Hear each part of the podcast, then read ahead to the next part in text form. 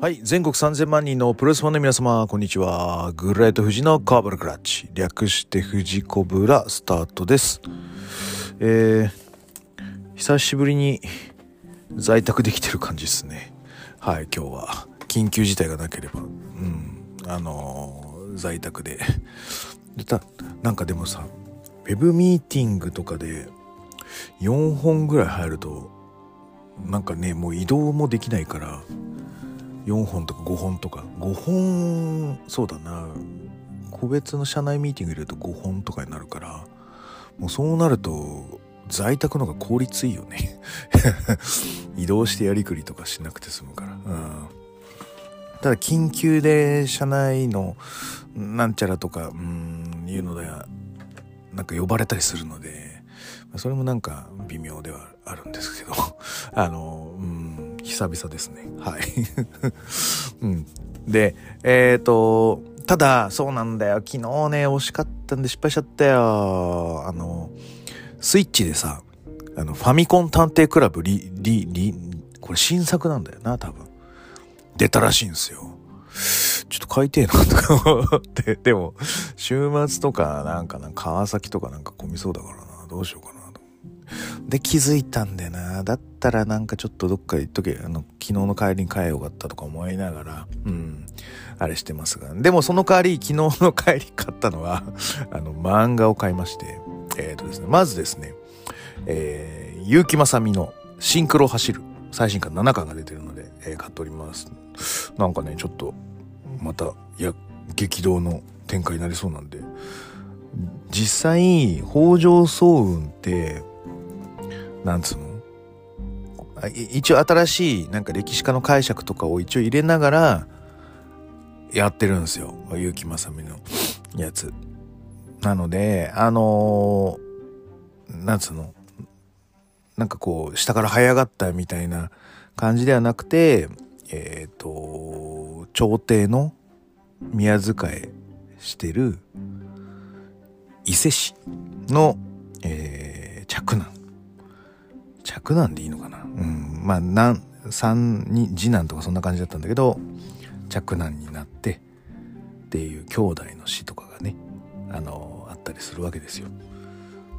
で、うん、この七巻もまたそういうちょっと重い展開になりそうなので、うん、ちょっと心してみないといけないなと思っております。えー、あともう一個買いまして、えー、鴨の橋論の禁断推理っていうですね、あの、リボーンの作者の人ですね。はい、サイコパスの。この人の書いてる、えー、新作の2巻が出てるので買いました。探偵なんだけど、えー、探偵活動しちゃダメっていうですね、えー天才探偵、鴨の橋論が、あのーそう、禁断の推理をしてしまうわけですよ。な、なぜ探偵をしちゃいけないのかっていう謎があ、まあ謎ではないんですけどね、理由があったり、そのに至るな、経緯っていうのがやっぱ謎なんですけど、はい、えーと、まあ、そのうち謎は紐解かれていくでしょうということで、この2冊を買って週末は読んだろうかなと思ってる次第です。はい。じゃあ、そんな感じで行ってみましょう。えー、この番組は健康プロレス所属、グレート富士がプロレスやってる体の斜めからの視点で見てしまうプロレスの試合の感想や、なぜ、何と湧き起こってしまう疑問の数々に対して、妄想の仮説を立てたり、妄想の検証を勝手に探し出してしまう困ったポッドキャストです。えーそんな今日のコーナーは、えー質問箱回答会です。えーターンバックルのお話、行ってみましょう。はい、えーと、質問箱、あの、いただきました。ありがとうございます。はい、なので、ちょっと質問を読ませていただきます。えーこんばんは。えーこんばんは。えーいつも楽しく聞かせていただいております。富士山のやる側からのプロレス論は一不安の自分ではやることのできない新しい視点を与えていただいており、毎回更新を楽しみにしております。えー今回質問があって投稿させていただきました。はい、えー、前々から気になっていたのですが、コーナーに設置するコーナーマット、えーターンバックルは団体によって1枚のものと3点に分かれているものがありますが、何か明確な意図があって使い分けがされているのでしょうか、えー自分の中ではリングの見やすさ、使える技の違い、スポンサーロゴの有無など多少の違いはわかるのですが、やってる側からの視点でコーナーマットの種類によって試合中での選択肢が変わったり、あはいはいはいはい。設営面でも何か違ったりするものなんでしょうか。えー、以前に同様の質問に回答済みであれば申し訳ないですが、ご一行いただければ幸いです。最後に緊急事態宣言のも延長の見込みですが、えー、とご体ご体調など崩さぬようお気をつけください。更新楽しみにしております。サナリーさん。あサナリーさんどうもありがとうございます。はい。えー、ということでですね、えー、あーはーはーはーはー。そう、コーナーマット、ターンバックル、うん、のちょっとお話をしようかと思っております。はい。えーと、まあ、そんなに気にしたことはないとはいえ、なんかでもちょっとあれだよね。新日見て、えーと、全日とか見ると、おろえってなったりしますよね。え、DDT、だから気にしないから今 DDT がどんなリングなのかとかって、なんかパッと出てこないですよね。うん。ノアがどんなリングなんだってパッと出てこないんですけど、コーナーマットにちょっと、あのー、気にしながら見るっていうのもなんかまた面白い発想かなと思いますので、ちょっとおしゃべりしましょう。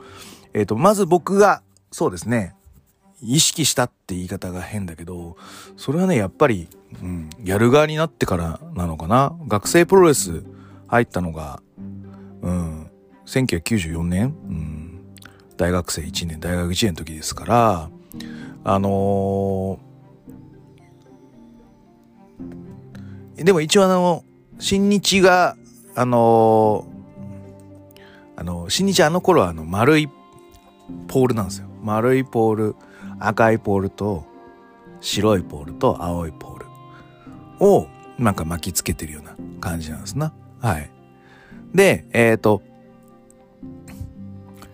前日はその言言ってるようなターンバックルの、あのー、えー、やつをやってるわけですよ。はい。で、えっ、ー、と、ああ、やっぱノアもターンバックル、こう、そのままくっつけるタイプですね。あの、ロープの側に。棒のタイプじゃないですね。はい。で、えっ、と、それは確かにあるってことは分かったけど、それがな、なんでなのかとかは一応考えたことはなかったですね。はい。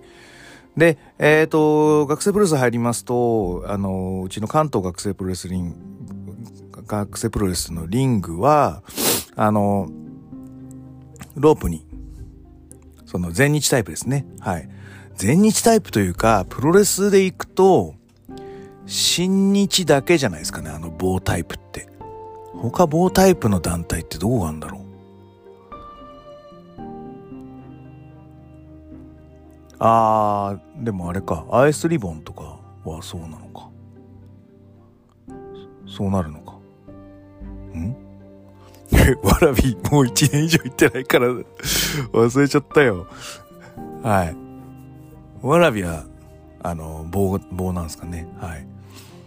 えー、で、そう。で、学生プロレスやると自分でリング設営するんですよ。なんで、リング設営するときに、やっぱ先輩から教わるのが、このターンバックルの、そのコーナーマットの付け方を教わるで。そう、ターンバックルっていうのは、まあ、あのー、ちゃんと調べますと、あのロープの鉄柱と、あのー、そのコーナーマットがあるこのロープをね、引っ掛けるね、ものをつなぐ、このネジのことをターンバックル。バックルですね。はい。ターン回せるやつですね。こう、回して絞っていくバックルがターンバックル。なんであの、金具の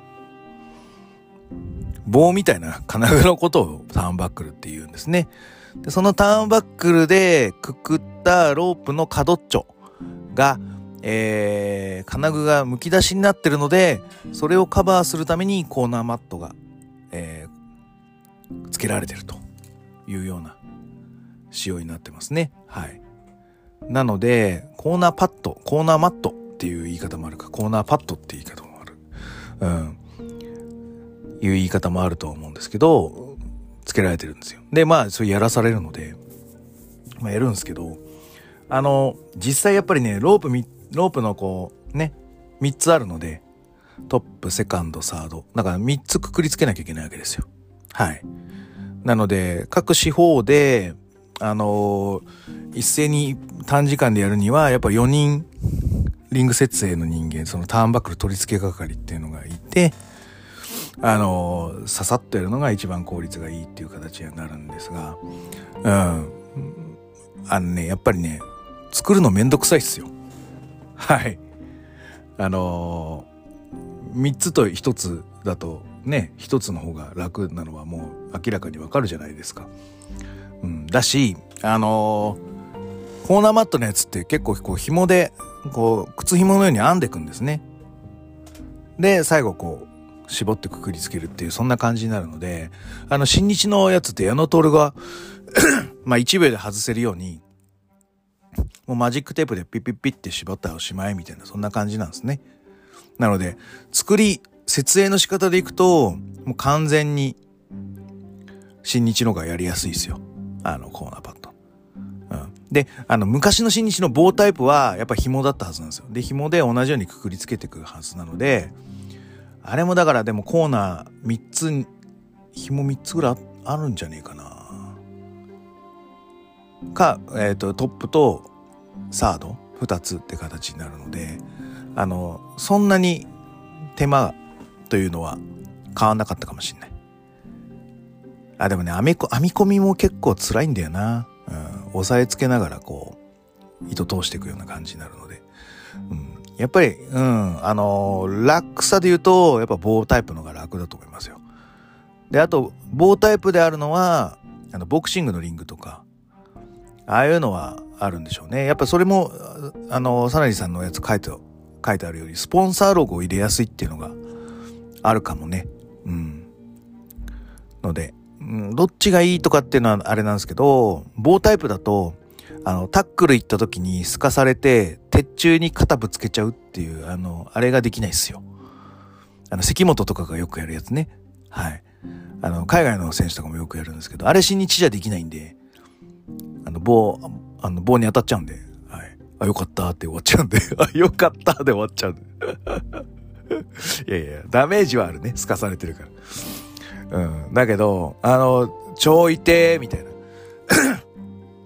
それきっかけで腕攻めが始まるみたいな、そういう使い方ができないかな。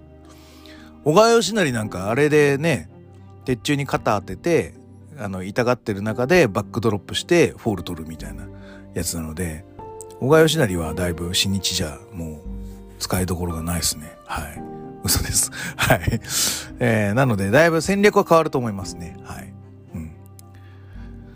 うん。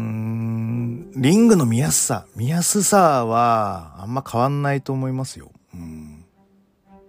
うん。何がどうっていう気にもならないし。うん。それに関しては。なので、うーん、やっぱり使えるは、うん、そうだな。あの、組み立てはだいぶ変わっちゃうと思いますね。ターンバックルアルトナイトでは。うん。あと、うん、そうそう。スポンサーロゴ入れられるから、やっぱり棒のがお金儲かるんじゃないですか。はい。うん。どうだろうな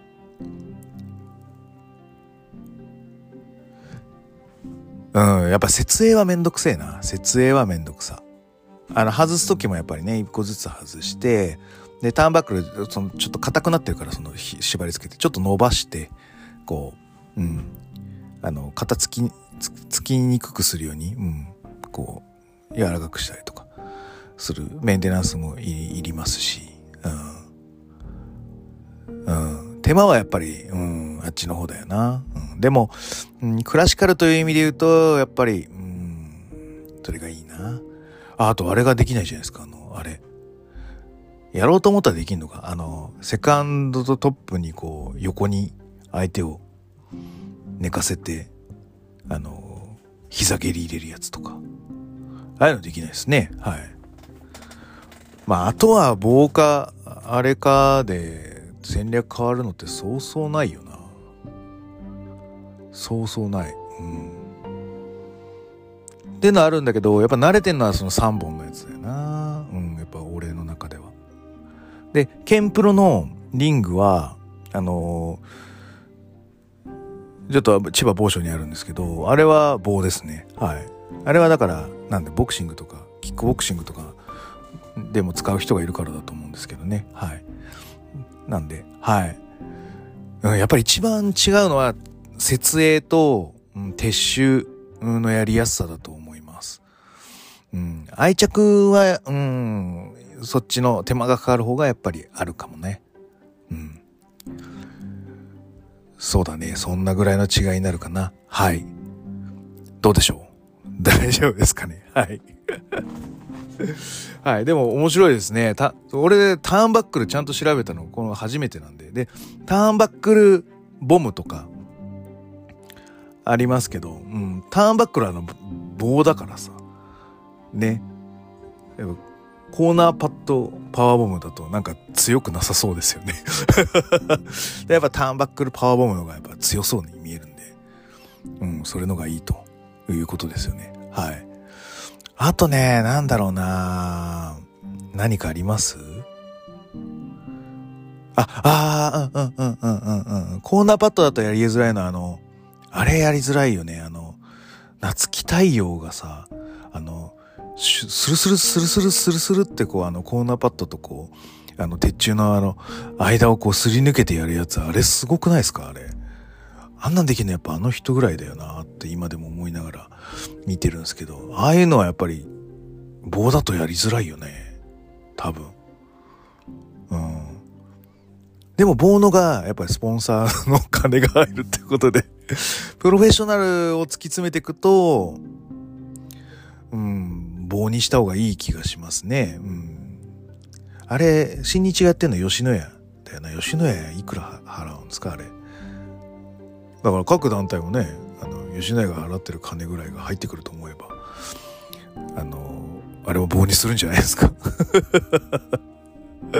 はいあのやっぱ業界は儲かってほしいのでうんあのできることだったらやってもらうでもまあ地上波だからねうんそうだよね。ストリーミング配信で広告料ってやっぱそうでもないよね。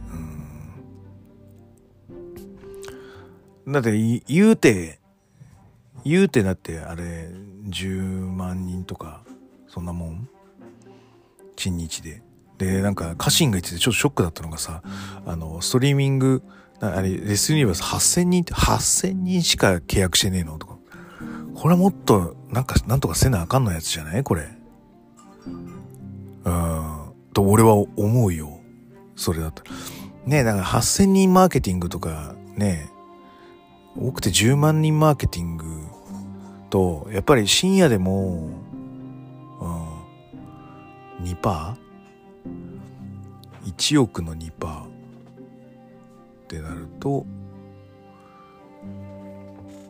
200? 200万。200万人ぐらい？うんまあスポンサーのかける意味合いっていうのはバカ。でもアベマ。そうアベマ。だからできる広告っていうのもあるのかな。ね。